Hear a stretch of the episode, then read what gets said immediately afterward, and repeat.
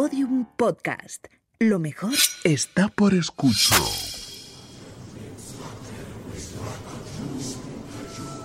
Elena, en el país de los horrores. Con Elena Merino en Podium Podcast.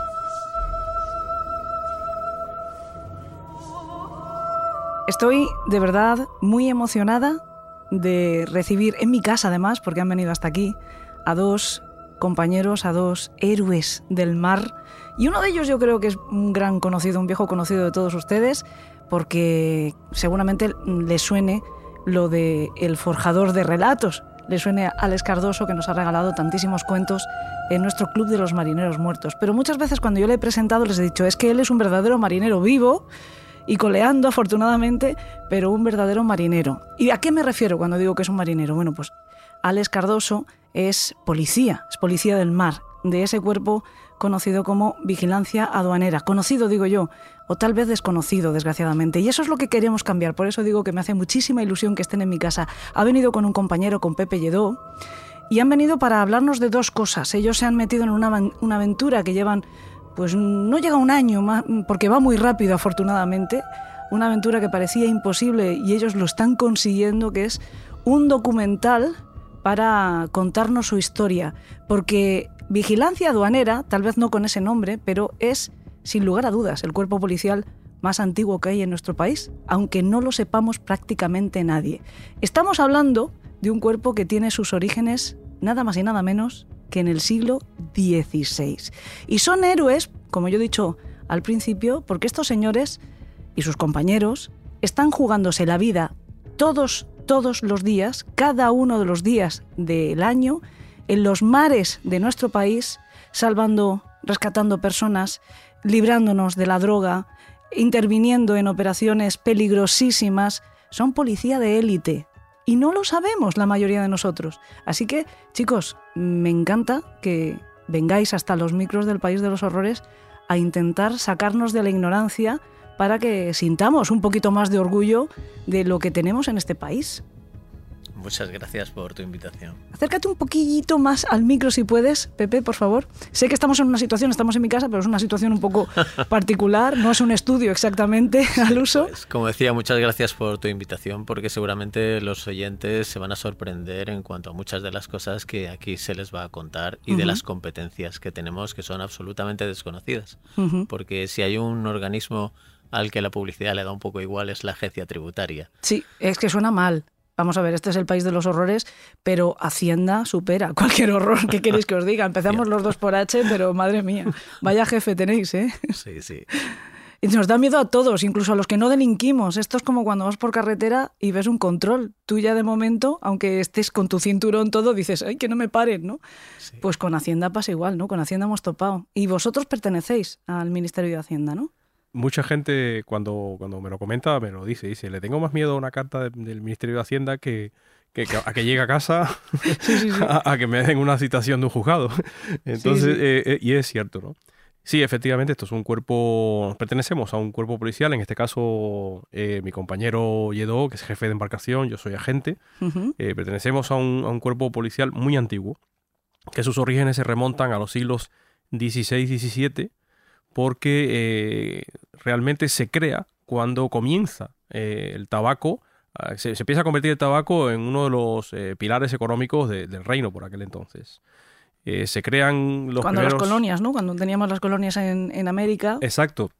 Se traía el tabaco, el tabaco comienza a ser una renta importante, pero al mismo tiempo que se convierte en una renta importante también surge de inmediato el contrabando. El contrabando es algo eh, que, que, ya existe desde tiempos inmemoriales, ¿no? Donde está la riqueza, ahí está el contrabando. Uh -huh. Entonces, para reprimir eso, bueno, pues entonces se empiezan a crear los primeros resguardos de tabaco, que el resguardo de tabaco no era más que una fuerza de carácter militar, pero compuesta por personal civil. Y bueno, pues se ocupaba de efectivamente luchar contra ese comercio ilícito en las costas y en los mares.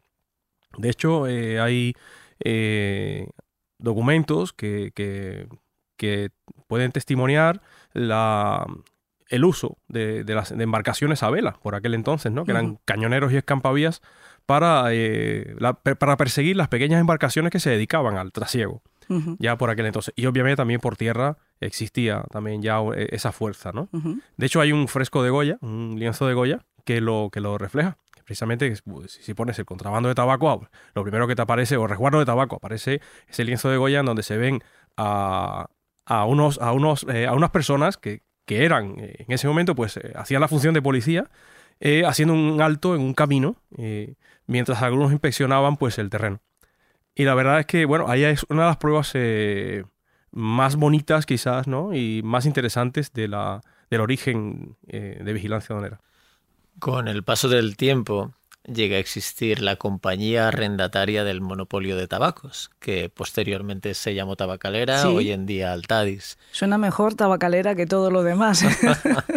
Pues esa compañía arrendataria era la que tenía pues eh, a su cargo la defensa o el resguardo de todo el posible contrabando que, que hubiese venir para que en las arcas reales pues no sufrieran un menoscabo en los impuestos que se podían recaudar.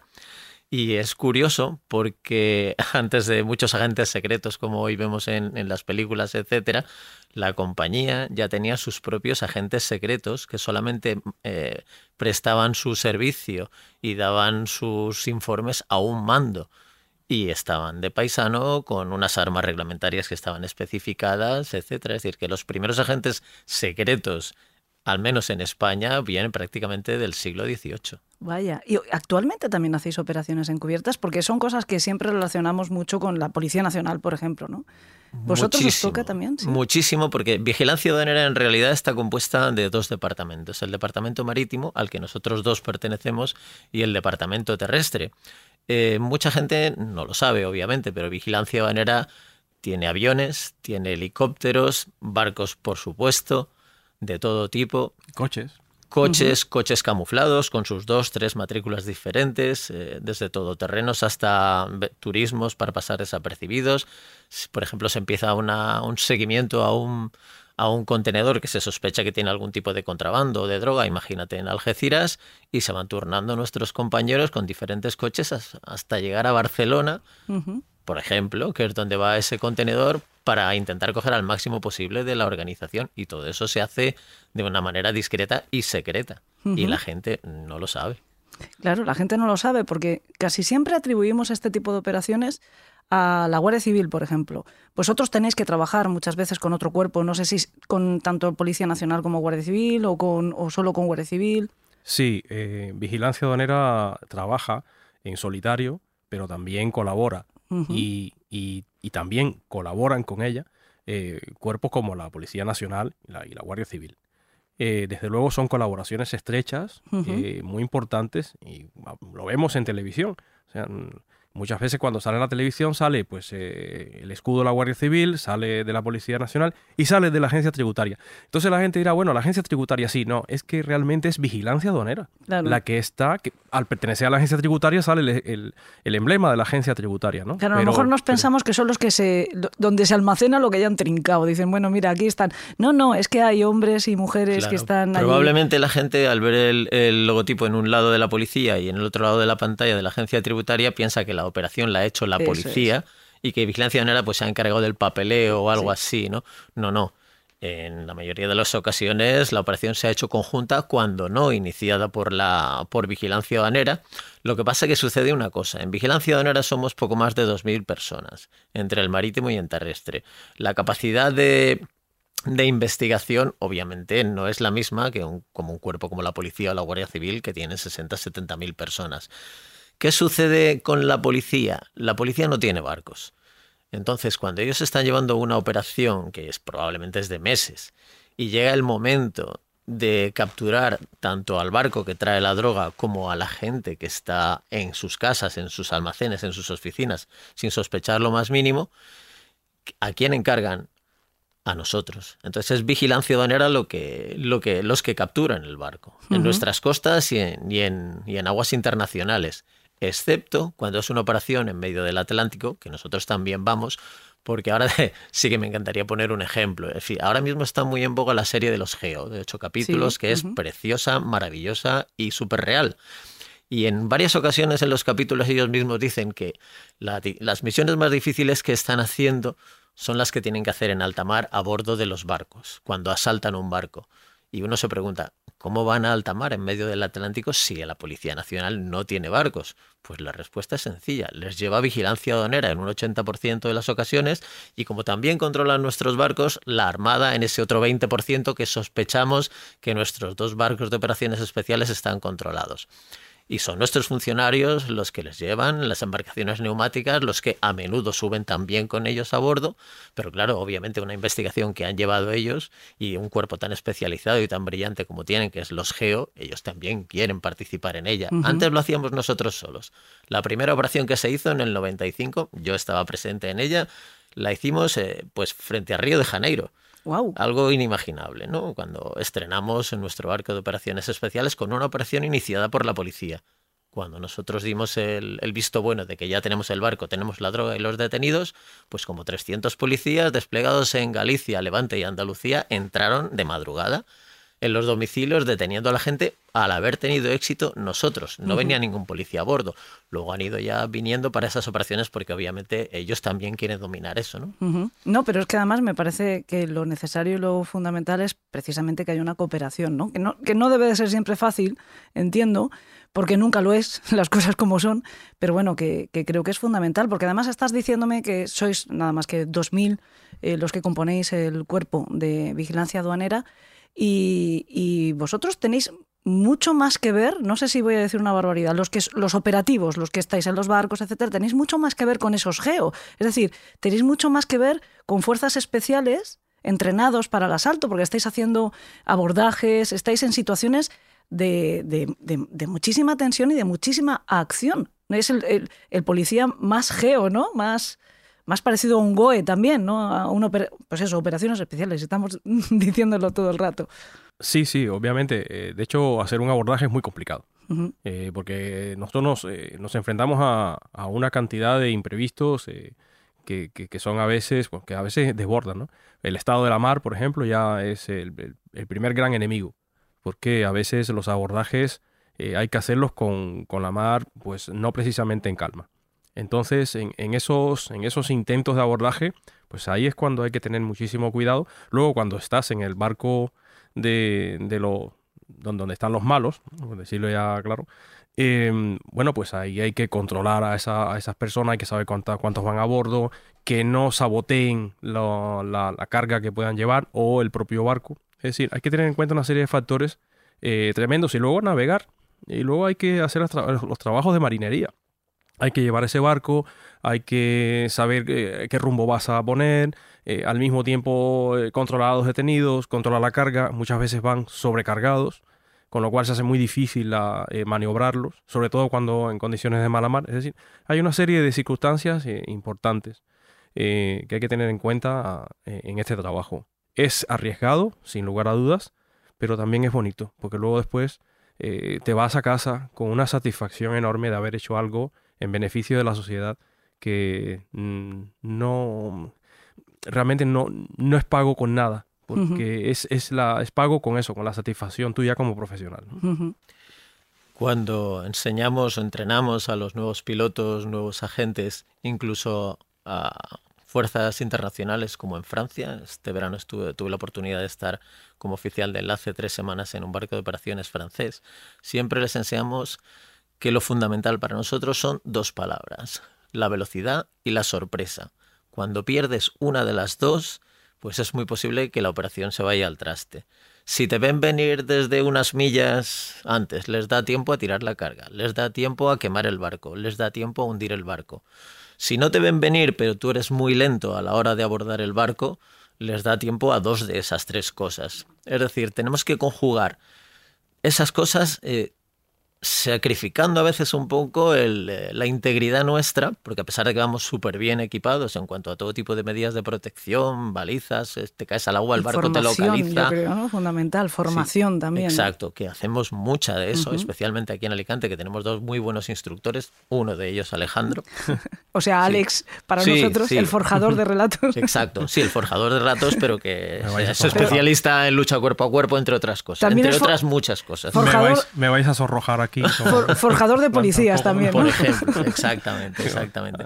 Entonces, ya te digo. Y luego lo, lo que ha añadido antes Alex, eh, al final la prioridad que tenemos, sí, es llevar a buen término la operación, pero hay una cosa por encima de eso y son las vidas humanas. Claro. Un tripulante nuestro se cae al agua, se suspende la operación hasta que sea rescatado. Un tripulante del barco asaltado cae al agua y lo primero que hacemos es rescatarle. Y tenemos mucha experiencia en eso, porque como ellos lo saben, a menudo le pegan fuego al barco y se tiran al agua. Entonces tú, antes de apagar el barco, les tienes que salvar. Sí. Les tienes que salvar, los tienes que tener controlados, tienes que dedicar un equipo humano de dos, tres personas a que los tenga controlados y el resto a intentar apagar el barco o evitar que se hunda o al menos coger unos fardos de Claro. hachís, que suele ser, o de cocaína, como prueba, porque si no, no sirve para nada. En este país las grabaciones, si no tienes la prueba del delito, no sirven para, Para nada. nada, fíjate. ¿Sabes cuando una persona sabe que está hablando con ho- hombres de mar de verdad? Cuando le cambiáis el género al mar, ¿no? Los de tierra, los terrestres, le llamamos el mar y vosotros decís la mar en femenino, ¿no? Tú antes has dicho la mar. Sí, Sí, sí, es verdad. es, es correcto. Nosotros acostumbramos a decir la mar. Sí, sí, sí. ¿Cuál es la parte más complicada de vuestro trabajo? Aparte del abordaje, ¿cuál, es? ¿Qué, momento es el momento de, mayor tensión? ¿El previo al abordaje, una vez que estáis en ese barco, en la persecución? Para mí, y hablo ahora a nivel personal, para mí es el previo, es el momento de la llegada. Cuando, cuando vas avanzando en la noche, ellos están completamente oscuras y tú tienes que llegar y sorprenderlo, como dice mi, mi compañero, como dice Pepe, eh, tienes que dar ese golpe de sorpresa. Entonces, digamos que ahí, eh, a mí particularmente, pues es cuando las pulsaciones me aumentan. Cuando estás en el aire, cuando ya saltas y ya sabes que no hay vuelta atrás, que, que- que te vas a posar en la cubierta del otro barco, los miedos se van, porque entra entonces a jugar el, un papel fundamental la adrenalina. Eh, entonces es cuando llegas y ya vas a por todas, es cuando culminas la operación con éxito. eh, digamos que en, ese momento, bueno, pues los sentidos eh, como que se amplifican, ¿no? Pero para mí el previo, el- la, llegada, es la que realmente me supone eh, de mayor estrés. Dime una cosa además, cuando ya estás, como tú dices, te has posado en el barco que interceptas, ahí entra en juego una especie de, un instinto entrenado, una especie de automatismo de, precisamente por eso es tan importante la formación, para que todo funcione de, una forma mecanizada. Exacto. Vamos a ver. Eh, se podría decir que cada cuerpo tiene su protocolo para hacer una cosa. Por ejemplo, si tú ves a, las Fuerzas Operaciones Especiales francesas, los comandos son de 8, porque tienen bastante gente a bordo, nosotros no tenemos tanta.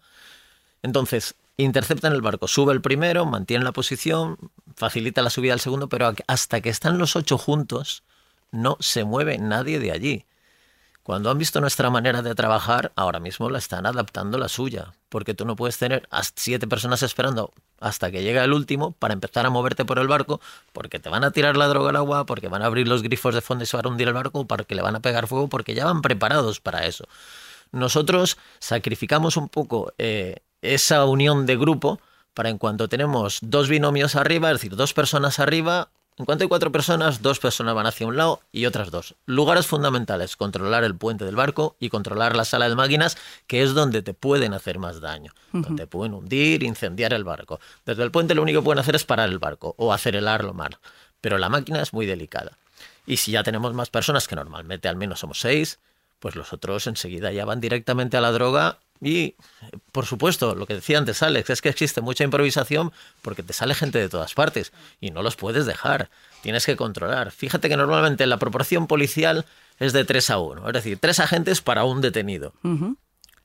Aquí es al Aquí no, revés. aquí no, Aquí son tres aquí no. tripulantes para un agente. Claro. Entonces nos las tenemos que ingeniar y, y bueno, y como te dirá luego Alex, si hay un sitio donde se puede tropezar, caer, chocar contra algo, es en un barco. Sí, además antes me decías que también es uno de los sitios donde más fácilmente te puedes perder.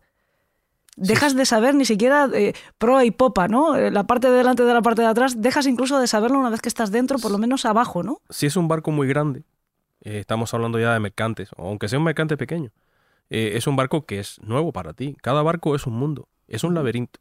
Entonces, a veces, por eso es tan importante eh, entrar con los compañeros, que estar entrenados, no perdernos de vista.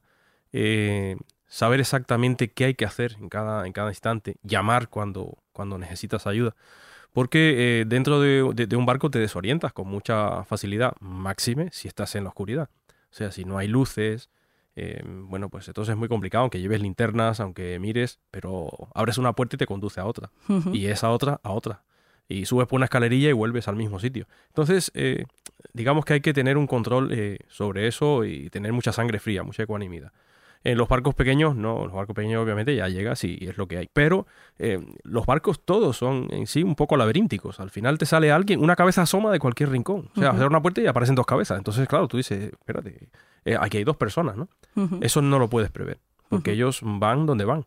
Y cuando tú entras, ellos están en el sitio en el que, en el que hayan decidido pasar en ese, en ese momento la noche. Entonces es llegar y encontrarte que, que te puede salir hasta de, de la ducha alguien, de una ducha. O sea que es muy sencillo. Por ese motivo, y dada la peligrosidad de, de el uso de las armas, ya no hablo de ellos, sino simplemente de las nuestras, el, el tener un arma tiene un riesgo, el empuñar un arma tiene un riesgo. Entonces, tienes que tener los reflejos suficientes como para ver si lo que te acaba de salir de repente al entrar en un camarote, alguien que dobla una esquina de un pasillo, es una amenaza o no. Tú no puedes permitirte el lujo de abrir fuego contra algo que incluso puede ser tu compañero. Entonces, en ese sentido, eh, ya no hablamos de, velocidad. Ahí ya tenemos que, que mantener el tipo y ver qué está pasando. Vale, sí, es un malo, pero está en situación amenazante, lleva algo, lleva un arma, puede llevarla escondida, pero si en principio no lleva nada, pues ahí, ahí sí que entran en juego los protocolos policiales que son muy similares por todas partes, solo que en un barco son más pequeños porque los pasillos son muy pequeños, eh, los, eh, los entornos son muy reducidos y a lo mejor no puedes, no tienes la capacidad de tener tres o cuatro personas para detener a alguien, dos o uno solo mientras tu compañero te cubre. Mm. Luego los cacheos, el, el estrés, la adrenalina hace que, que o lo haces bien o te pueden colar una navaja o un arma o más de una incluso, ¿no? Y eso, eso sucede. Me estabais contando antes, de hecho, que vosotros en estas, en estos entrenamientos que hacéis, en estas, no sé si les puede llamar maniobras o son algo parecido a las maniobras. Sí. De hecho, muchas veces se- eh, sabéis dónde esconder el arma para que el, entre comillas, novato, pues eh, mm, se la, vamos, se la coma doblada, ¿no? Se la coláis perfectamente. Mira, esto ha pasado hoy mismo. Sí, sí, sí. Esta mañana hemos hecho cuatro horas de entrenamiento entre el briefing, el debriefing y dos horas, un grupo una hora y otro grupo otra hora, en un remolcador muy grande que hay ahora mismo en el puerto de Alicante, que es el Clara Campo Amor. Entonces, Salvamento Marítimo ha tenido la gentileza de dejarnos la sala de máquina entera y parte de la, de la habilitación. Eh, tres de nosotros de paisano han hecho de malos, dos se han escondido en la sala de máquinas, uno por los camarotes. Al final, nuestros compañeros nuevos, porque hablamos de los que de la última promoción, que apenas llevan aquí muy poquitos meses. que están bueno, por pues, bregar, ¿no? sí, Todavía. Que íbamos, de hecho, grabamos, grabamos los entrenamientos para, en concreto, mañana ver lo que se ha hecho bien, lo que se ha hecho mal, ujú. etcétera, etcétera. Y por en cuanto a lo que estabas diciendo, bueno, uno de los detenidos en la sala de máquinas llevaba un cuchillo de 30 centímetros y no se lo han encontrado. 30 centímetros. Y le cualquiera- han cacheado claro. dos diferentes y aparentemente pensaban ellos que bien. Y no, se lo- no voy a decir dónde lo llevaba, pero le han cacheado bien, ¿eh? No, por eso quiero decir que desde fuera, desde el desconocimiento, dice, Jolín, 30 centímetros, han tenido que hacerlo mal porque es imposible ocultarlos. No, no, no, es que No, por supuesto todo se sabe, todo se sabe hacer. Cada uno es profesional en lo suyo. Quiero decirte, el malo también es profesional siendo Sí, malo, ¿no? sí. Sabe dónde esconder el arma y dónde... Y luego la adrenalina, vale, tú encuentras el cuchillo y dices, vale, ya está, lo encontré. Pero tú sabes si lleva otro, Claro. o si lleva otro tipo de arma. O sea, no hay ninguna ley que diga que el malo solo puede llevar un arma Sí, o un cuchillo. Es decir, es delicado, es delicado. Es complicado, Ese es otro momento. El momento crítico, desde luego, es como decía Alex, la subida al barco. Porque si te falla algo, tienes que rescatar al compañero que se ha caído. Pero luego los siguientes momentos críticos son el controlar al personal sin que haya ningún herido, ningún lesionado. Y en la historia de vigilancia banera, de momento, la verdad es que somos brillantes. Tenemos un 10 en eso. ¿Y cómo está la cosa? ¿Os estáis encontrando en situaciones de mayor peligro ahora que antes? ¿En los abordajes estáis encontrando gente armada de una forma más... Bueno, hay que, hay que partir de la base de que también es cierto que cuando haces un abordaje, cuando llegas a un barco, lo, lo que ocurre es que ellos ya no tienen hacia dónde ir. Entonces suele haber eh, escasa resistencia. Ah, o sea, no, no hacen huidas hacia adelante, como en las películas, ¿no? Mm, Si a alguno se le va la cabeza, puede ser, pero Mm. son una minoría. Es una minoría, porque verdaderamente ya, a ver, entramos nosotros, se eh, impone muchísimo cuando tienes un barco como el nuestro, que está ahí pegado, que hay compañeros que nos están cubriendo desde el barco. Claro. Y luego cuando entramos nosotros con todo el equipamiento y demás, eso impone. Eso es una- un golpe de efecto demoledor. También hay que contar con el cansancio. Nosotros llevamos muchas horas, pero ellos también. Entonces eso influye muchísimo. Y ellos además la adrenalina la llevarán de antes, porque ellos desde el momento en el que empiezan ya están cometiendo un delito y por Y lo, lo tanto saben. deben de estar con una tensión, ¿no? Claro. Pero de esto, y Y Alex, eso es te- agotador también. Alex te podrá hablar también, porque se ha visto en la situación. Nosotros hemos estado en, hace un par de años, estuvimos muchísimo tiempo, varios meses en Algeciras. El campo de Gibraltar, y quiero hacer una mención específica para ello, el campo de Gibraltar es terrible. Ya no hay ese respeto de los contrabandistas eh, así mayores, de 50 años o así, que tenían hacia las fuerzas y cuerpos de seguridad del Estado, hacia nosotros.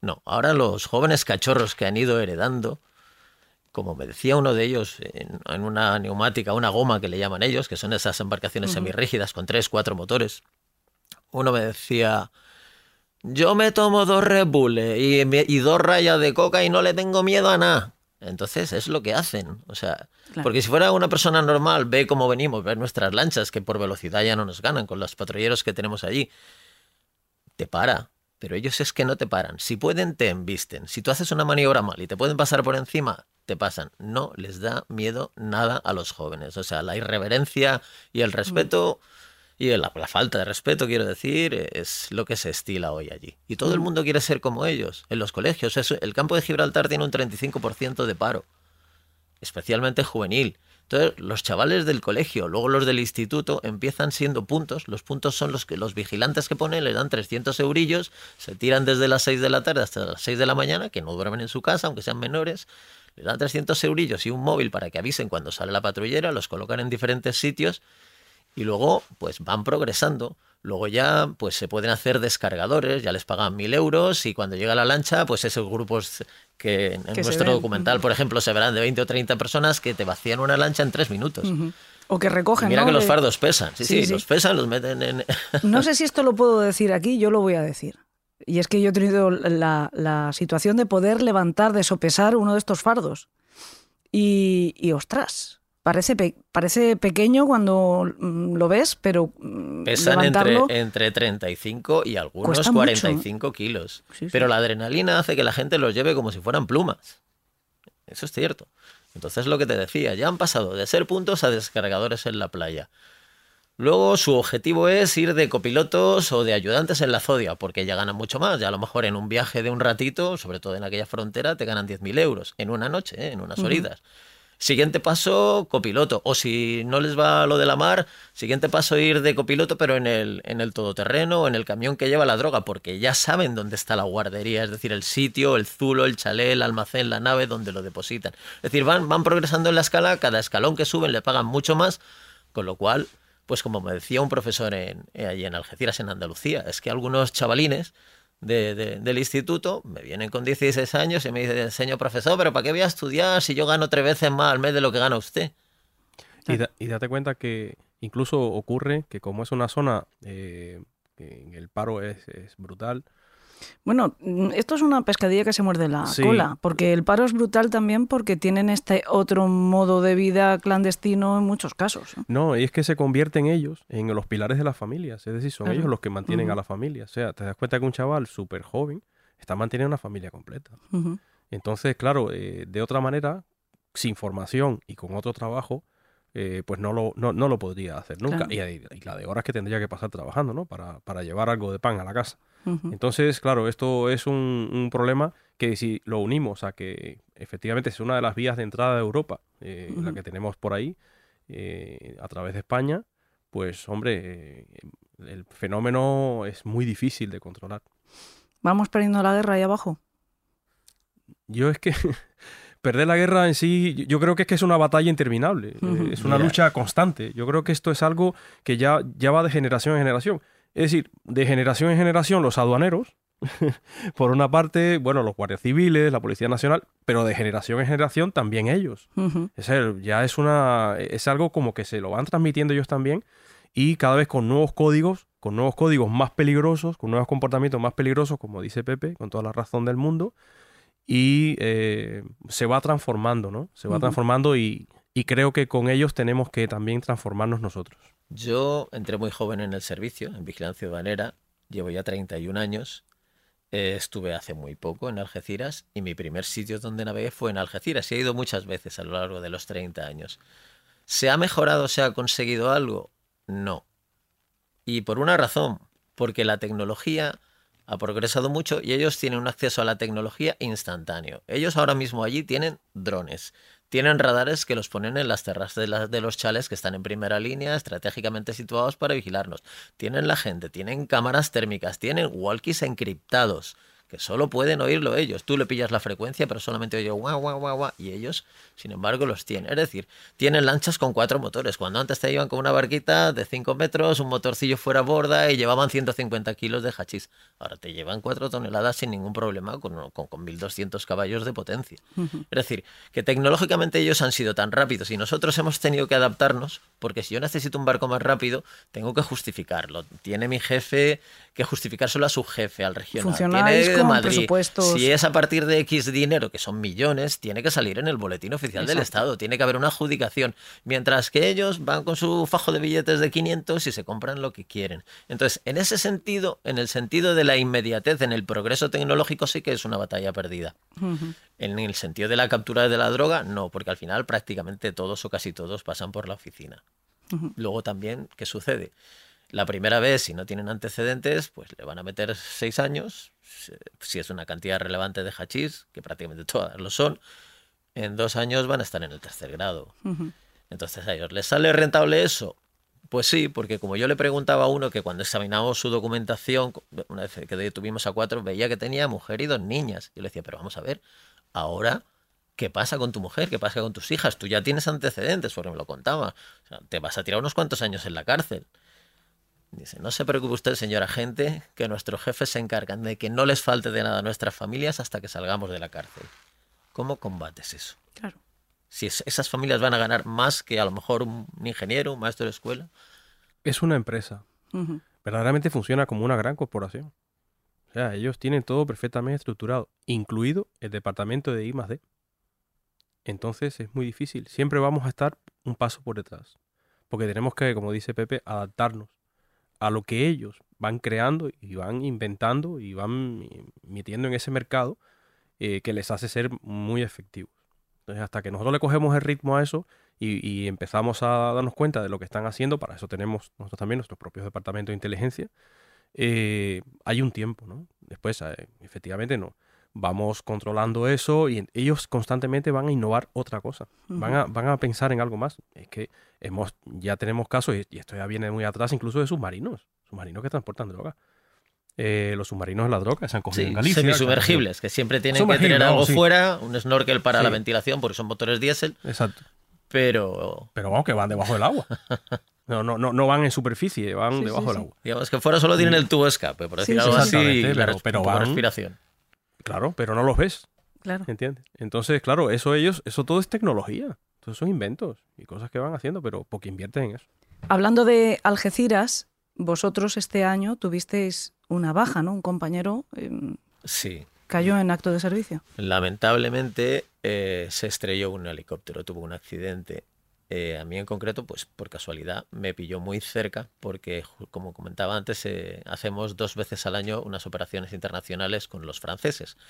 Unos vamos de oficial de enlace a los barcos de ellos y ellos a los barcos nuestros. Y justamente en el estrecho eh, se estaba produciendo una, una persecución. El helicóptero estaba persiguiendo una embarcación neumática cargada y una de nuestras lanchas rápidas, no la que yo iba, iba detrás. Y bueno, pues circunstancias que se tendrán que investigar. El helicóptero cayó al agua como una piedra. O sea, el helicóptero es como un helicóptero es como si tú arrugas una bola de papel y la lanzas. Eso es un helicóptero, no planea, cae. Mm, Claro. Entonces, bueno, pues nuestros helicópteros afortunadamente tienen unos sistemas de flotabilidad, es decir, el helicóptero no se hunde. Tienen, en cuanto cae al agua, se hinchan como si fuesen unas balsas salvavidas, unas bolas que le mantienen a flote. Eso debe permitir que los tres tripulantes o los cuatro, piloto, copiloto y observador o los dos observadores les dé tiempo a salir.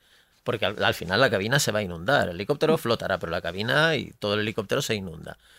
Lamentablemente, eh, por la violencia de la caída del helicóptero, eh, este compañero, que iba solo, solamente iba un observador, pues se pegaría algún golpe en la cabeza porque quedó inconsciente.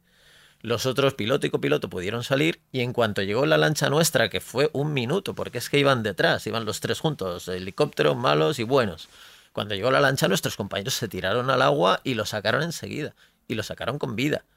Pero claro, estás lejos de la costa. No tienes un helicóptero en ese momento. Era más rápido llevarlo con nuestra lancha rápida a la ambulancia, al puerto más cercano, que enviar un helicóptero de salvamento marítimo que tiene que salir de no sé qué aeropuerto y tiene su protocolo de salida, etcétera. Y no pudo ser. Le dio una parada cardiorrespiratoria y posteriormente otra de la que ya no, no se le pudo reanimar.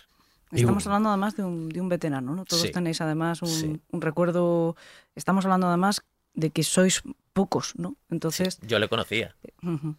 José Luis Iborra, además, que como, como dice Pepe, fue siempre el maestro de, de los, de los observadores aéreos. Fue la persona eh, que, a la que acudían todos para aprender. Sea, y una persona con un valor humano incalculable. Fue una gran pérdida, la realidad.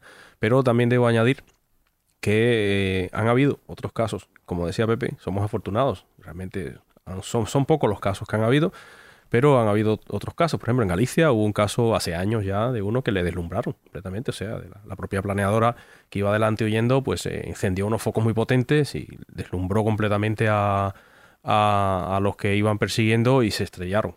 Estrellaron contra una batea. Entonces ahí perdió la vida otro compañero. Eh, ocurre mucho ahora, hoy por hoy, que siguen haciendo ese tipo de prácticas peligrosas los que, los que van huyendo. ¿no? Ahora, hoy en día, con, con- ya no hace falta esos focos, sino con láseres, pues intentan hacer ese, ese, tipo, de, ese tipo de deslumbramiento. ¿no? claro, al piloto o lo que sea, ¿no? Claro, Eh, para, para que tengas que parar y no y ellos Claro. pueden ganar, ganar terreno, ganar distancia. Incluso a veces desde zonas costeras.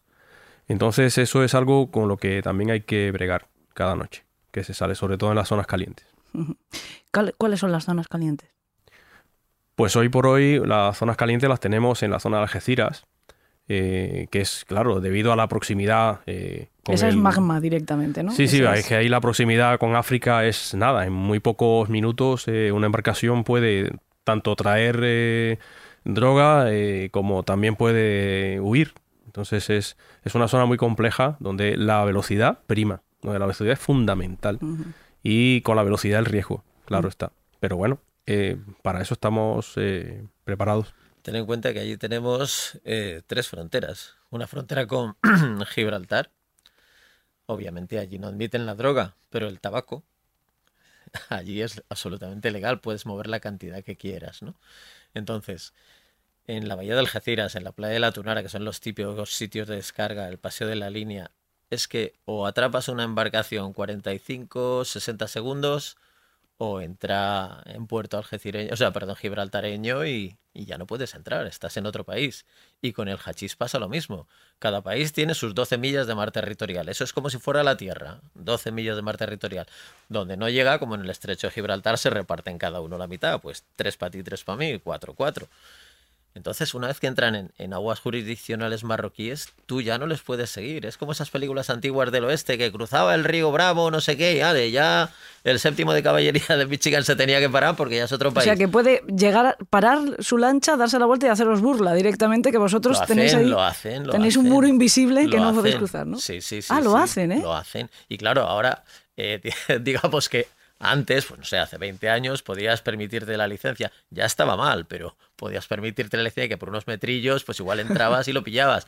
Pero ahora hay un control de tráfico Claro. marítimo espectacular, marítimo y aéreo. Es decir, por ejemplo, el FIR de Argelia, hay una especie de barrera invisible, como tú decías, también en el cielo, en la que los contrabandistas conocen porque es del dominio público, solo hay que acceder a las cartas. Eh, los contrabandistas van unas 10 millas, 5 o 10 millas por el lado argelino de esa barrera cuando suben hacia Murcia, hacia Alicante, hacia Ibiza, van por el lado argelino y nuestro helicóptero no puede meterse, porque enseguida te llama el control de tráfico, o marroquí, o en este caso argelino, y te dice que te estás metiendo en su FIR porque tú llevas tu transponder. A ellos les da igual que hayan lanchas que están subiendo, pero tú no te puedes meter con un helicóptero en el espacio aéreo argelino sin autorización, y menos un helicóptero de policial. ¿no? Así que, pues ese, ese, ese es el hándicap. Ellos saben que van a una distancia, que el helicóptero, aunque esté allí, no les va a ver. Vale, la pregunta espinosa ahora es ¿qué tal las relaciones internacionales? Quiero decirte, eh, ¿hay eh, predisposición, colaboración de los países con los que tenemos frontera en esas zonas calientes? O... Mira, en Nador, que es... eh, si cono- conocemos el Mar Menor, el Mar Menor tiene una sola entrada, más o menos corre de norte a sur, pues en Nador, que es un pueblo dedicado a esto prácticamente, hay una cosa que llaman la Mar Chica, más o menos del mismo tamaño del Mar Menor y con una entrada y salida. Allí dentro tienes como 200 embarcaciones neumáticas, unas cargadas y otras descargadas. Y nadie hace nada. Nador tiene más oficinas bancarias que Rabat. Y es un pueblo, pues, eh, imagínate, pues eh, un poco más grande que Campello. eh, 15.000 habitantes, 20.000. Porque el dinero se mueve allí. Y la economía del país, en un porcentaje tremendo, pues se mueve alrededor del hachís. Hay dos cosechas al año que tienen que salir y salen para Europa. Y te las transportan los fardos en burra hasta el acantilado donde no hay policía marroquí, etcétera, y las embarcaciones lo...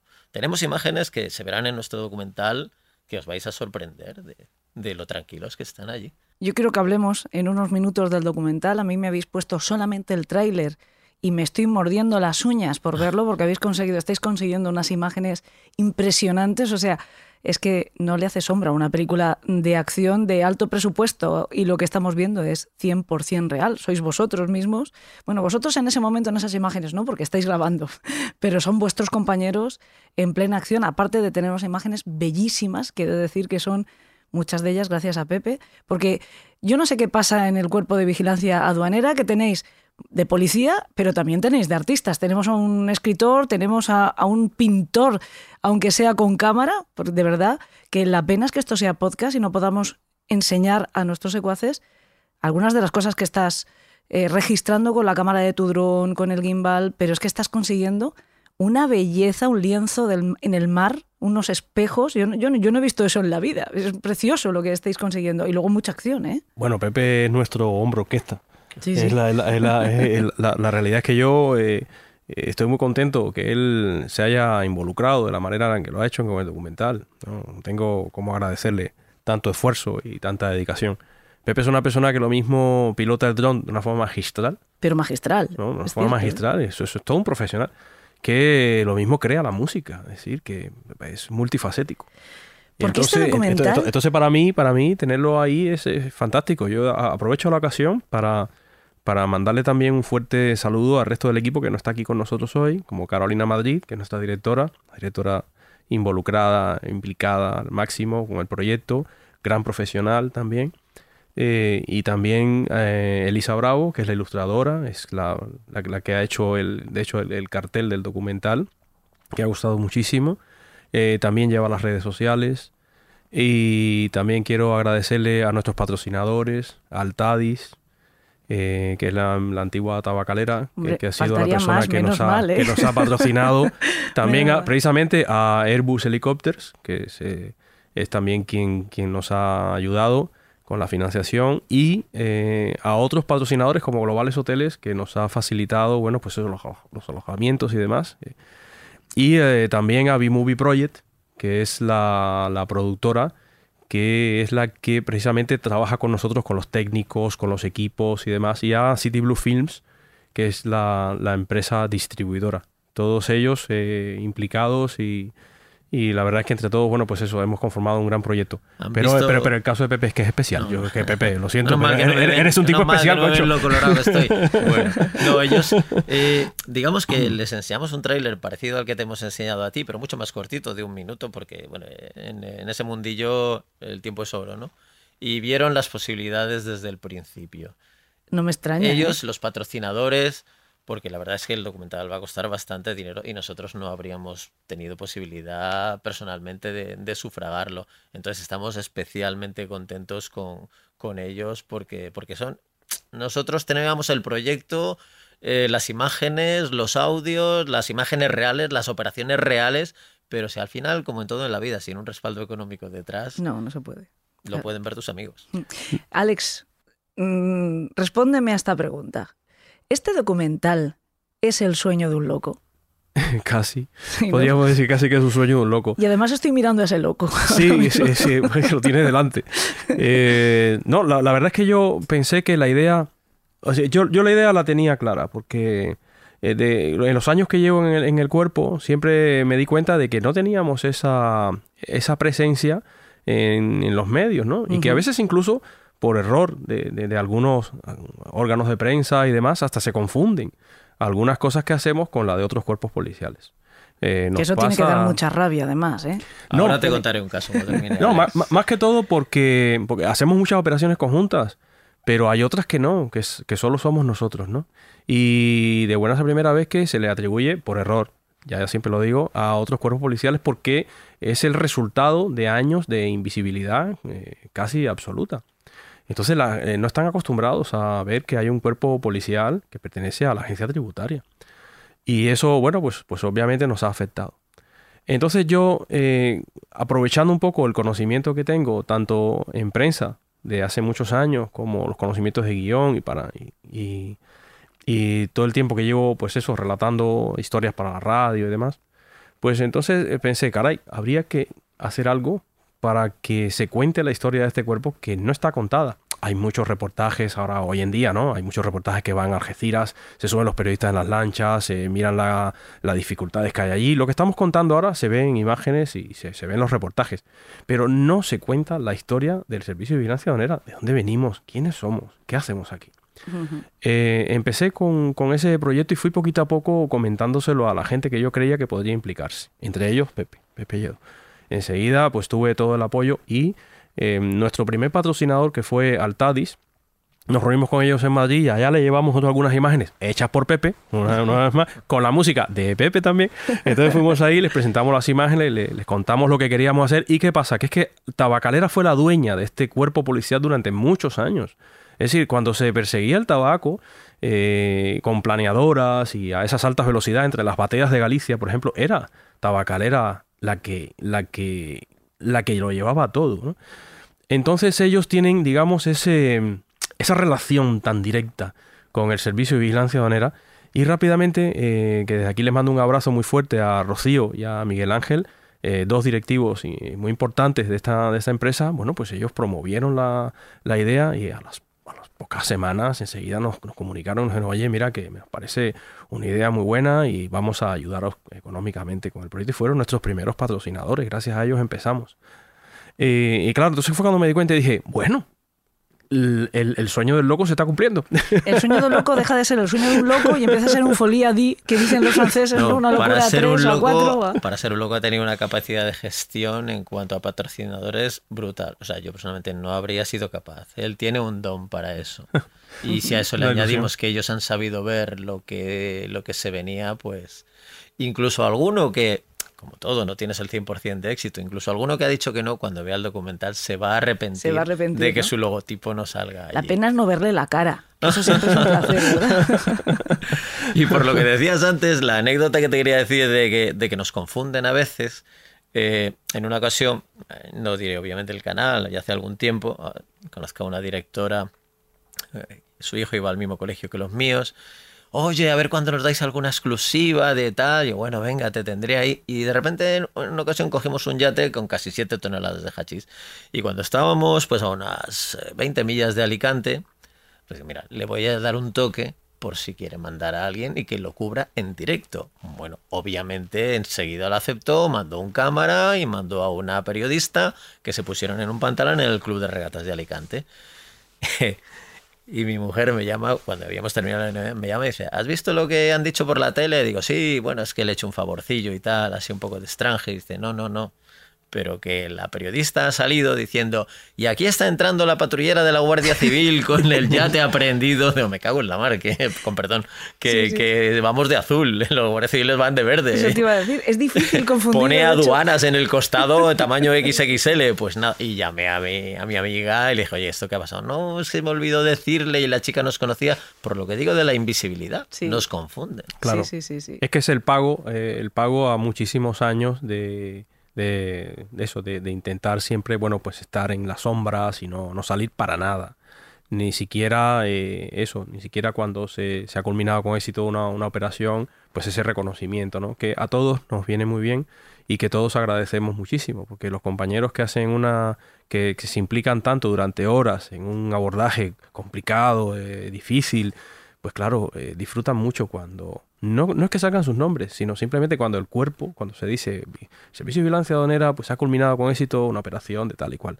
Entonces, eso nos hace sentir muy orgullosos cuando en casa lo vemos, aunque, claro. no salgamos, obviamente. Sino, aunque sea un compañero. Pero, pero yo me alegro cuando, cuando, cuando lo dicen de, de los compañeros de Canarias, o, o, cuando lo dicen de los compañeros de, de, Algeciras, o cuando lo dicen de los compañeros de Coruña. Los de operaciones ¿no? especiales. Claro, se han un mes en el Atlántico ¿no? para venirse, luego remolcando un pesquero, un velero que te viene de Colombia. Claro, entonces cuando, esa, cuando sale la noticia correcta, bueno, pues te alegras mucho, mucho y te sientes orgulloso de estar donde estás. Yo he de decir que también estoy muy agradecida a, a Servicio de, de, Vigilancia Aduanera porque os ha autorizado, como cualquier otra eh, cuerpo de seguridad, aunque vosotros no seáis cuerpo de seguridad del Estado, pero bueno, cualquier eh, policía hay que seguir unos protocolos también en prensa, pues para que permitan por supuesto que ven, vengáis un poco en representación y han sido tan amables que no ha habido ningún problema y os han permitido venir a hablar con sí, nosotros. ¿no? Es muy de agradecer porque han tenido que confiar en nosotros. Bueno, uh -huh. eh, vamos a ver, nos conocen de muchos años y saben nuestra trayectoria profesional, quizá eso haya ayudado, pero claro, no, no puedes dar autorización a que cualquiera claro. haga un documental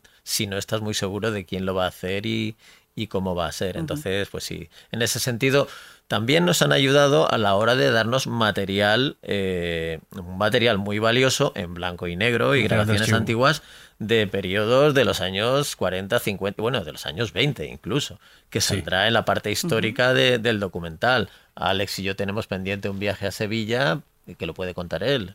Uh -huh. Sí, con Altadis, además, que Altadis es una empresa que, que tiene, ha tenido la brillante idea de eh, catalogar toda la historia de esa empresa y para eso ha pedido una colaboración directísima con la Universidad de Sevilla. Hay que aclarar que la universidad, en la Universidad de Así es, es que ahí, hay, ahí está la, la, la, primera real fábrica de tabacos de, uh -huh. de, España, ¿no? Después le sigue la de Coruña, pero eh, la, la, primera es esa. Y ahí, pues, eh, Altadis eh, está haciendo una ingente labor de recopilación, de, de clasificación, de catalogación, de todo el material que ellos tienen de hecho, cuando me mandaron el archivo de Word eh, diciendo, mira, esto ya es lo que puedes ver y no tenemos todo, eh, yo casi me da un yuyu, porque cuando vi aquello dije, es que esto no lo podemos meter en 80 minutos, es que de aquí que vamos a coger va a ser difícil, ¿no? El estrés va a venir por ahí. Ajá. Entonces, eh, tienen, tienen muchísimas cosas y de hecho tenemos todo el Pepillo un viaje previsto para poder ver qué es lo que hay ahí que, que, a nosotros nos haga falta y que también tengamos. Y luego la agencia tributaria, bueno, pues el compañero de la agencia tributaria que, que están llevando ellos eh, con una iniciativa eh, fantástica a nivel personal.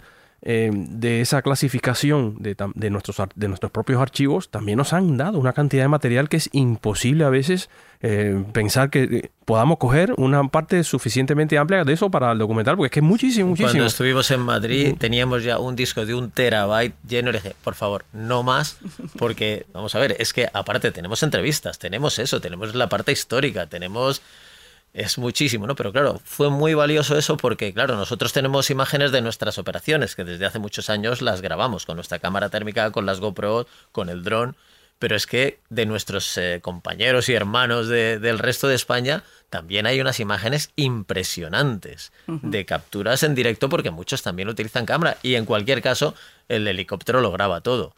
Y bueno, o sea, es espectacular. No sé, o sea, es que no sabemos de esto, ¿qué quito de aquí? ¿no? Sí, es sí. como el, de la, el, el, entrenador de la selección española que tiene 40 jugadores buenísimos y dice, por el amor de Dios, ¿a quién quito? Pepe, también claro. te digo que tu arte no ayuda, ¿eh? Porque claro, entre lo que tienes y lo que tú estás grabando, a ver quién selecciona. Al final tendremos que hacer una serie documental. Más que yo creo que sí. Vamos a tener que tocar las puertas de más patrocinadores, yo creo. Ya digo yo que solamente el tráiler. ¿Cuánto dura el tráiler? Lo que me habéis puesto Tres antes. minutos. Tres minutos. Tres minutos de, de puro asombro, solamente visual.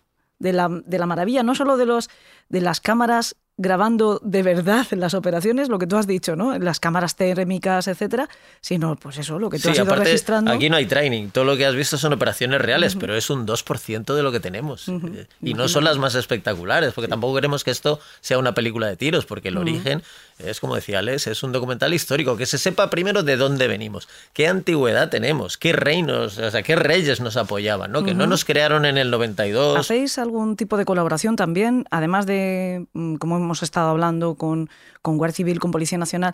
En el tema de instrucción, ¿hacéis colaboración con ellos? ¿Hacéis colaboración, por ejemplo, con la Armada? La Armada eh, con nosotros tiene una relación muy directa. Nosotros somos aforados a la, a la Marina de Guerra y eh, en este caso pues hacemos instrucción con Infantería y Marina en las unidades militares que tienen ellos. Por ejemplo, aquí está el Tercio de Levante, ¿no? Eh, ahí vamos y hacemos, eh, se hacen entrenamientos de, de- de tiro, sobre todo de tiro ya con armamento de guerra, como por ejemplo, bueno, ya son ametralladoras pesadas y demás. Ya es la Armada la que se ocupa de la, de la formación y de la instrucción eh, nuestra en ese sentido. Entonces con ellos se hace ese tipo de, ese tipo de trabajo. Por otro lado, ahora estamos colaborando en concreto en nuestra base de Cartagena, ya se ha hecho este verano y probablemente en diciembre se va a hacer otra vez, al menos eso me han informado, em, con los submarinos en concreto, con el S-71 eh, y un patrullero nuestro. Ellos quieren saber qué capacidad de detección tienen los barcos que puedan ser militares o no de su snorkel, es decir, de su periscopio. Así que el submarino se delimita a una zona cuadrada o rectangular, latitud, longitud, cuatro puntos de los que ni ellos ni nosotros nos podemos pasar. El submarino se sumerge y va sacando el snorkel, se pone muy cerca de la superficie, va sacando el snorkel, digamos, por decir algo, 5 minutos de cada 15. Y nuestro barco tiene que ser capaz de detectar ese tubo, que realmente no es muy tal, tiene que ser capaz de detectarlo con sus, con sus radares. Y entonces en ese juego estamos, en el, en el entrenamiento, en la práctica de, este verano pasado, en tres horas no, no fuimos capaces de detectar el, el snorkel, tuvieron, tuvieron que dejarlo fijo y entonces ya sí. Wow. Ahora lo vamos a intentar otra vez en diciembre, pero es, es emocionante. sí. Oye, volviendo al tema del documental, ¿cuándo creéis que podremos disfrutarlo? ¿Cuándo vamos a poder ver ese... ¿Cómo se titula? Al otro lado del contrabando. Al otro lado del contrabando. Sí, el documental ya está en el final de lo que es la fase de rodaje. Nosotros ahora, de hecho, nos vamos a Madrid eh, el día 29 y regresaremos el 1. Ahí ya nos queda la entrevista a los a nuestros a algunos de nuestros jefes y también a, a un- una de las de las directivas de Altadi, a Rocío. Eh, una vez que acabemos eso, nos sumergiremos completamente en la postproducción. Es un trabajo brutal. Eh, la postproducción va a ser mm, tal vez el, el mayor trabajo que podamos tener. Y yo concretamente pues tengo que comenzar ya un- a, elaborar un guion definitivo de lo que es el documental de la voz en off, que con- contaremos eh, contigo para eso, ya sabes. Eh, estás fichada también. No me pongas Eh, palabras muy difíciles. La que más no- va a hablar, la, que- la la- voz que más se va a oír en el documental va a ser la tuya. Eso puedes estar segura. Tú, por favor, ¿eh? no, me, no me pongas muchas No. palabras con muchas no, sílabas. No va a haber tecnicismos tampoco.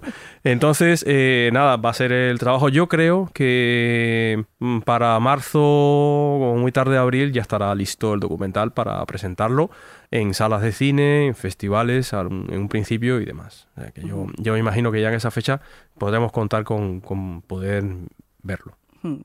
Y yo se lo voy a recomendar de nuevo porque solamente el- la magia de esas imágenes, que sigo diciendo que son impresionantes, ver vuestros barcos parecen monstruos marinos a una velocidad eh, trepidante en las persecuciones que siempre decimos que los malos, porque los malos tienen, sí, lanchas muy rápidas, etcétera, pero verse llegar por detrás vuestros barcos impresiona, ¿eh? Ese, ese vídeo que hay por ahí, que además tú me pasaste hace tiempo, que salió por televisión también, que está cambiando el punto de vista porque lo grabaron los malos con el móvil. Sí, efectivamente salió en televisión que cómo ellos graban eh, la, la persecución de una de, la- de nuestras lanchas rápidas, precisamente en la zona del sur, eh, a, a uno de los barcos en donde ellos regresaban a tierra.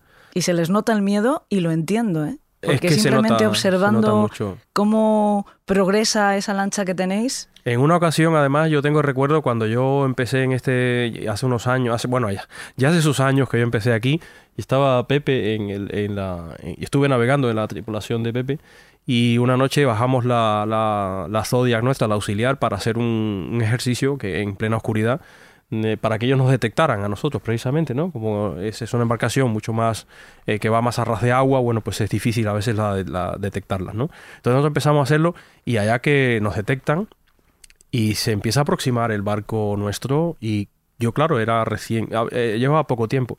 Y claro, cuando yo veo llegar aquella mole, y que se va aproximando, digo, si yo fuera de los malos, ahora mismo estaría eh, totalmente eh, temblando, ¿no? porque impresiona mucho verlo, ver llegar, ver llegar un barco de esas características. Y luego porque los pilotos eh, tenéis un manejo que mm, no sé si lo que voy a decir tiene mucho sentido, pero parecéis bailarinas, pero manejando un monstruo marino, ¿no?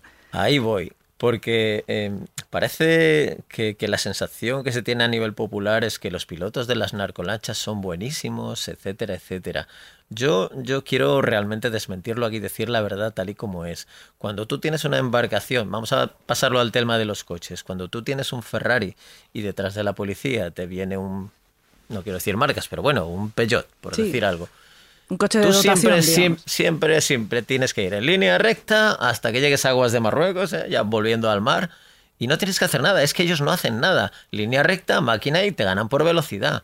Pero cuando les ganas tú, cuando tú corres más, como ya nuestras lanchas que, les ganan, sobre todo cuando van cargados, o sea, ya no tiene nada que ver, ya se asustan, no saben lo que hacen. Y luego, eh, lo que tú decías de, nosotros, o sea, la, la línea entre un accidente y un éxito de operación a veces son décimas de segundo. A esas velocidades en las que nos movemos, en las que no vas en una carretera, sino vas en la mar que te, el oleaje te mueve el barco, el viento te mueve el barco, a ti y a ellos. Tú te equivocas en una décima de segundo en maniobrar más a favor, más estribor, quitar máquina o dar máquina y en vez de pasarle por encima de los motores, si es que le pasas, le pasas por encima de las personas. Es decir, para lo que hacemos, francamente, como decía un, entrevistado no hace mucho que se en el documental, es increíble que no hayan accidentes todos los años de... Los ha habido. Sí. De, de, choques de, en las persecuciones por eso, porque, porque son fracciones de segundo que tú controlas tu barco, pero ni controlas el viento, ni el mar, ni el barco de ellos. Mm. Entonces hay que hilar muy fino. Bueno, pero, pero sois lobos de mar, ¿no? Lo hacemos bien, lo hacemos bien. Pues se nos va a quedar muchas cosas en el tintero. Yo seguiría haciendo preguntas, mm, bueno, pues no sé, horas.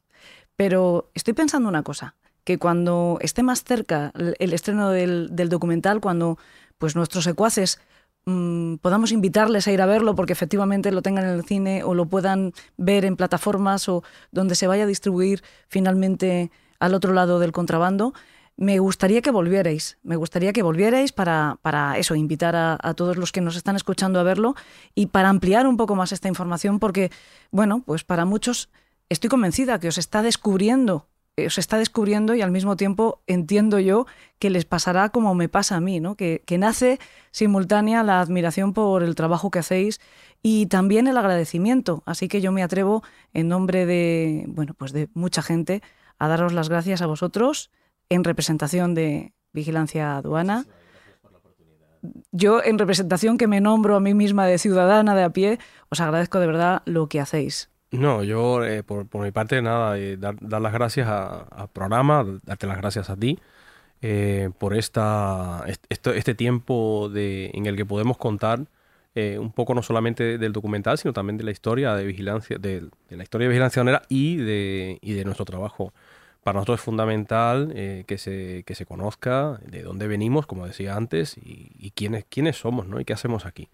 A partir de ese momento, bueno, pues eh, es un trabajo ingente y todo lo que sea eh, darnos a conocer y darnos un poquito de voz, pues nosotros obviamente estaremos siempre muy, muy agradecidos.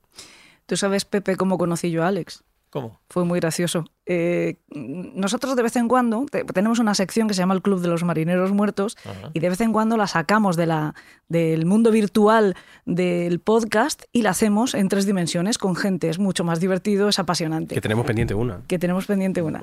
Y pues en una de, aquellas primeras sesiones, eh, otra, otro sueño de una loca en este caso, mucho menos ambicioso que es vuestro, también te lo digo pues eh, convocamos a las personas que les pudiera gustar los relatos de terror a compartir ese ratito con nosotros. Y Alex fue uno de ellos. Y cuando tocó el momento de, bueno, ir, ir hablando quien quiera, y Alex levantó la mano, digamos, fue el primero, además, lo primero que me dijo es, me gusta mucho la idea de que este club sea para los relatos de terror, porque a mí me gusta escribir los relatos de, de terror, pero me encantaría que le cambiarais el nombre y que en vez de Club de los Marineros Muertos se llamara Club de los Marineros Vivos, porque soy marinero. Sí, efectivamente.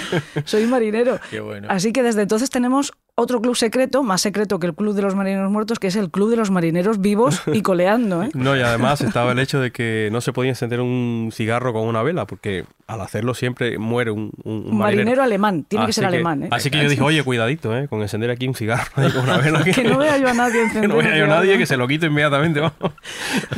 De hecho, que es- esa era una de las normas que tenía el club. Eh, en el año que se fundó el club, te estoy hablando del año 90 o 91, por ahí, eh, se fumaba mucho más que ahora. eh, y prácticamente todos los miembros, todos los componentes del club fumábamos. Éramos estudiantes también.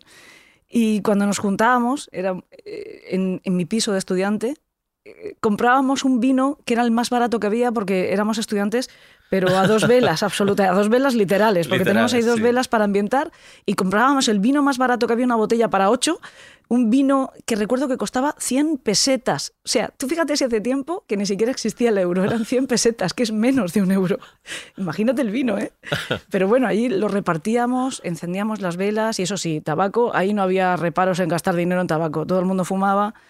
Y la primera sesión del club, yo he contado varias veces esta historia en el programa, pero siempre me, me- me gusta recordar, la primera sesión del club llevábamos ya varias historias, no sé cuántos paquetes de tabaco, ¿ves? También vuelve a tener relación con Sí. vuestra propia historia. Y Espero que repente- hayan sido tabaco con, con los precintos. Tendría el precinto, ¿eh? Ah, No, los hombre, ver si de la- de que la- volver atrás, De la ah. lícita importación. En fin, en fin.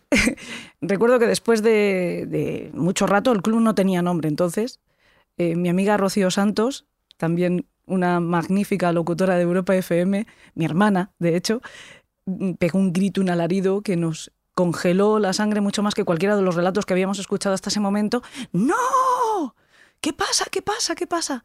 No se os ocurra encenderos un cigarro con una vela, porque existe una leyenda que dice que cada vez que alguien lo hace muere un marinero alemán. ¿Qué creéis que ocurrió? Hasta el que no fumaba sacó un cigarro y lo encendió. Digo, sois unos, unos asesinos de, de marineros. Y a partir de entonces el club tuvo nombre, claro, el Club de los Marineros Vale, Muertos. Vale, vale, vaya. Esa es la historia. Y de Qué hecho se, se creó la norma de que no De era necesario. marineros. Sí, más o menos. Que no era necesario que los no fumadores se encendieran cigarros, pero los fumadores, en el caso de querer hacerlo, tenían obligatoriamente que encenderse el cigarro con la vela. Toma ya. O sea, matar marineros. Ahora me vais a llevar detenida, seguro. Bueno, chicos, de verdad, muchísimas gracias. Eh, en cuanto esté ese gracias, documental ya saliendo del horno, por favor, venir de nuevo. Volvemos a hablar de ello. Me, volváis, me volvéis a dejar eh, sorprendida, incluso puede ser que sin palabras, viendo las imágenes bellísimas que estáis consiguiendo. Y seguimos hablando de, de la gran labor que hacéis. Y de verdad, muchísimas gracias. Gracias a ti. Gracias al a ti y al programa. Muchísimas gracias. Muchas gracias.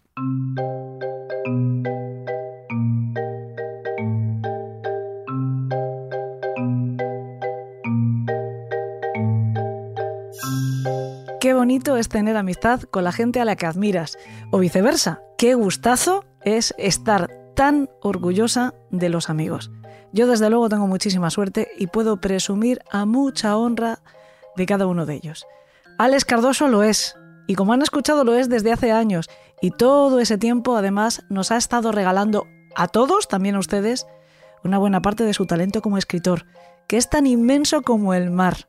Son muchos los cuentos y los relatos que hemos disfrutado en el Club de los Marineros Muertos del Forjador de Relatos, que es uno de los alias que ha utilizado desde siempre Alex. Siempre están localizados en su Cuba natal, siempre explorando la parte más sombría de su historia o de sus tradiciones y hasta de sus creencias. Hoy Alex, junto con su compañero Pepe Lledó, han sido las estrellas del programa por méritos sobrados propios y desde luego no podía faltarnos uno de esos cuentos para cerrar con broche de oro. Lo ha escrito pensando en su Cuba, lo ha escrito pensando en su mar y también en este club por el que afortunadamente siente tantísimo afecto. Se titula La Torpedera número 13.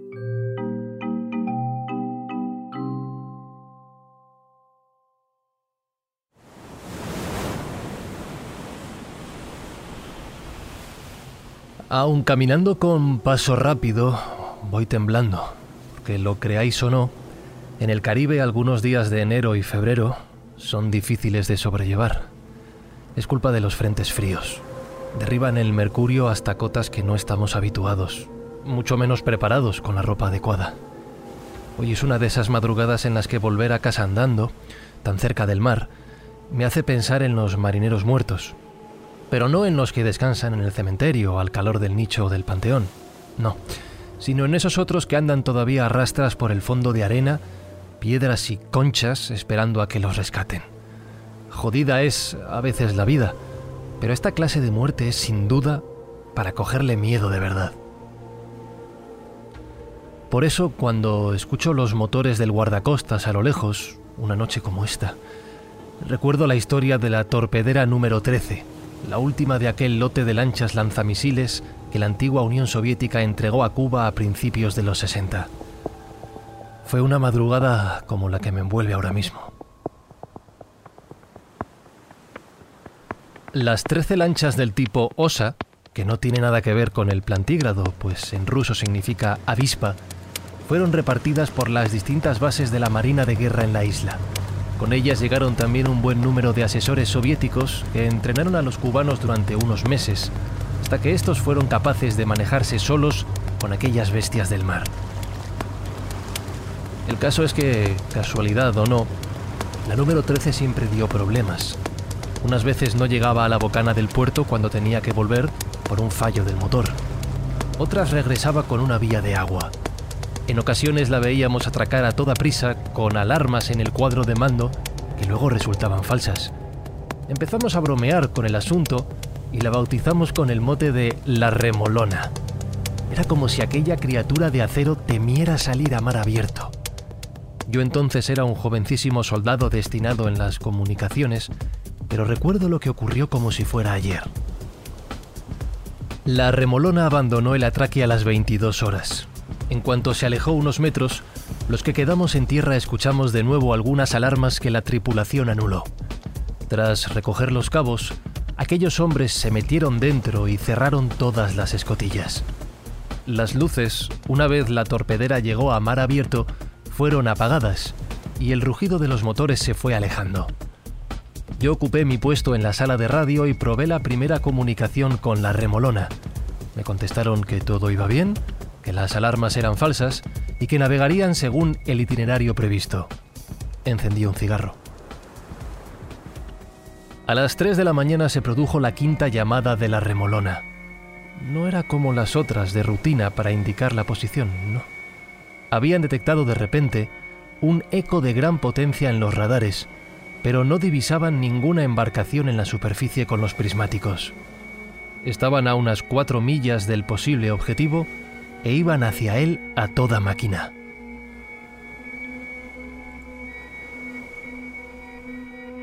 La señal desaparecía como un gigantesco punto rojo, inmóvil en la oscura pantalla de ambos radares, justo por la proa de la torpedera, que ya se había acercado a menos de una milla y aumentaba la velocidad. Si seguían así, no tardarían en colisionar con lo que fuera que tuviesen delante.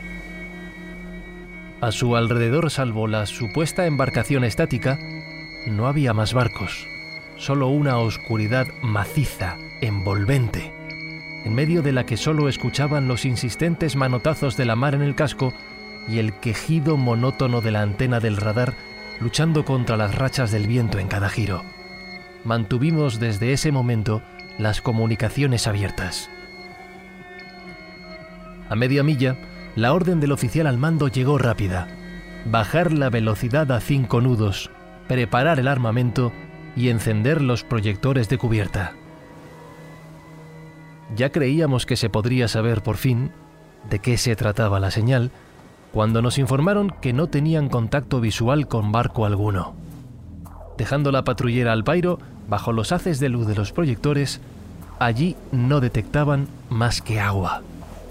¿Un fallo de los radares? ¿Alguna nueva treta de la remolona para volver a puerto antes de tiempo? El oficial del puesto de mando les dio por radio la orden de regresar. Era muy peligroso navegar con unos equipos en mal estado, pero desde la torpedera nos dijeron que la señal se movía por primera vez e iba hacia ellos. El punto rojo se acercó a la lancha por la proa, aumentando su velocidad y a plena distancia de colisión, se perdió bajo el área de los radares y apareció en la popa, situándose a dos millas. Un misterio. ¿Los radares locos? Mejor regresar. La remolona puso en marcha los motores y se volvió hacia el puerto, pero el eco la comenzó a seguir. ¿Un submarino enemigo? Los radares no detectan tan fácilmente uno de esos artilugios bajo el agua y menos con esa potencia, más propia de la masa de un mercante. Volvieron a ponerse al pairo.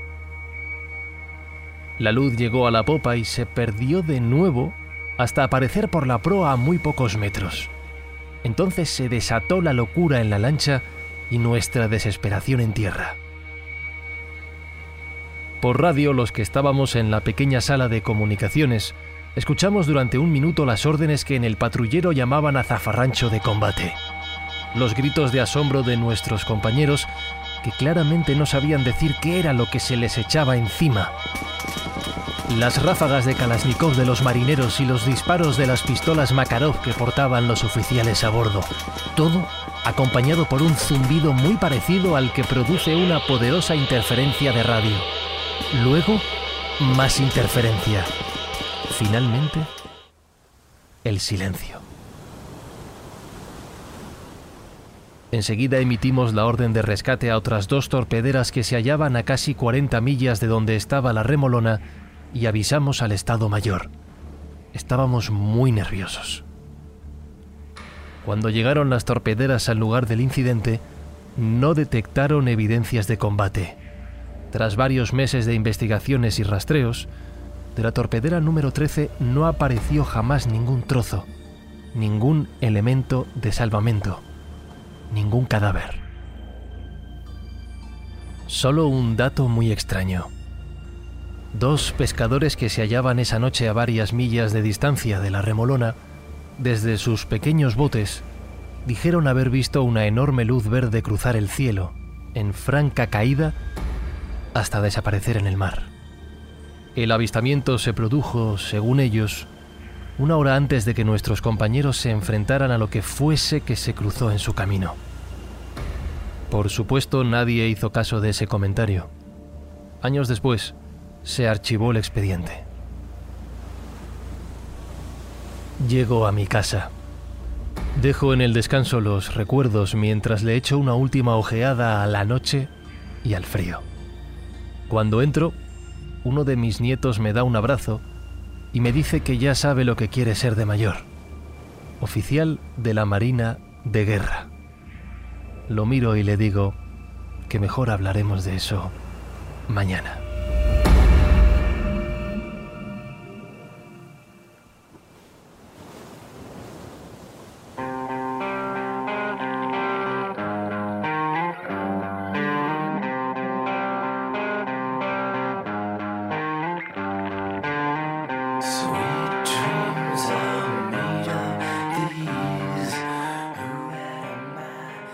La mar, como la nombra la gente que la ama, como mujer.